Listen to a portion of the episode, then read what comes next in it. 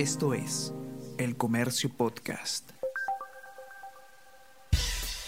Buenos días, soy Gladys Pereira, periodista del comercio, y estas son las noticias más importantes de hoy, viernes 24 de junio.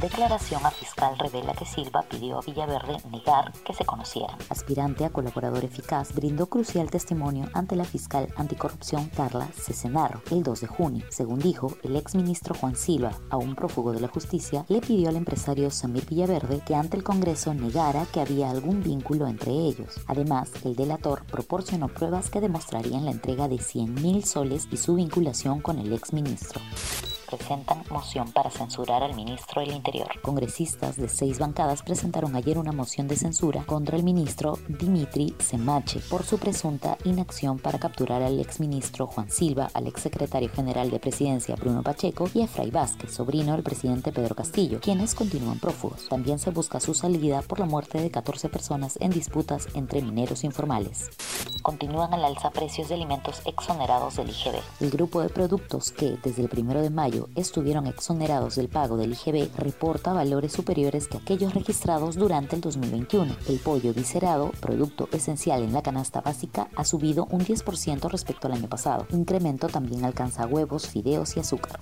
Crece la tensión en Ecuador por protestas desde hace más de 10 días. En el undécimo día de protestas contra el gobierno de Guillermo Lazo, miles de indígenas ecuatorianos entrar ayer a la sede del Poder Legislativo en Quito, pero la policía los dispersó con bombas lacrimógenas. Unos 14.000 manifestantes se movilizan en varios puntos del país para exigir alivios frente al elevado costo de vida, encarecido por el alza de combustibles clubes exigen a la Federación Peruana de Fútbol por gastos del repechaje. Los administradores de Alianza Lima, Universitario de Deportes y Cienciano piden a la Federación Peruana de Fútbol rendición de cuentas tras difundirse la larga lista de invitados a la gira en Barcelona y el repechaje ante Australia en Doha. Esto es El Comercio Podcast.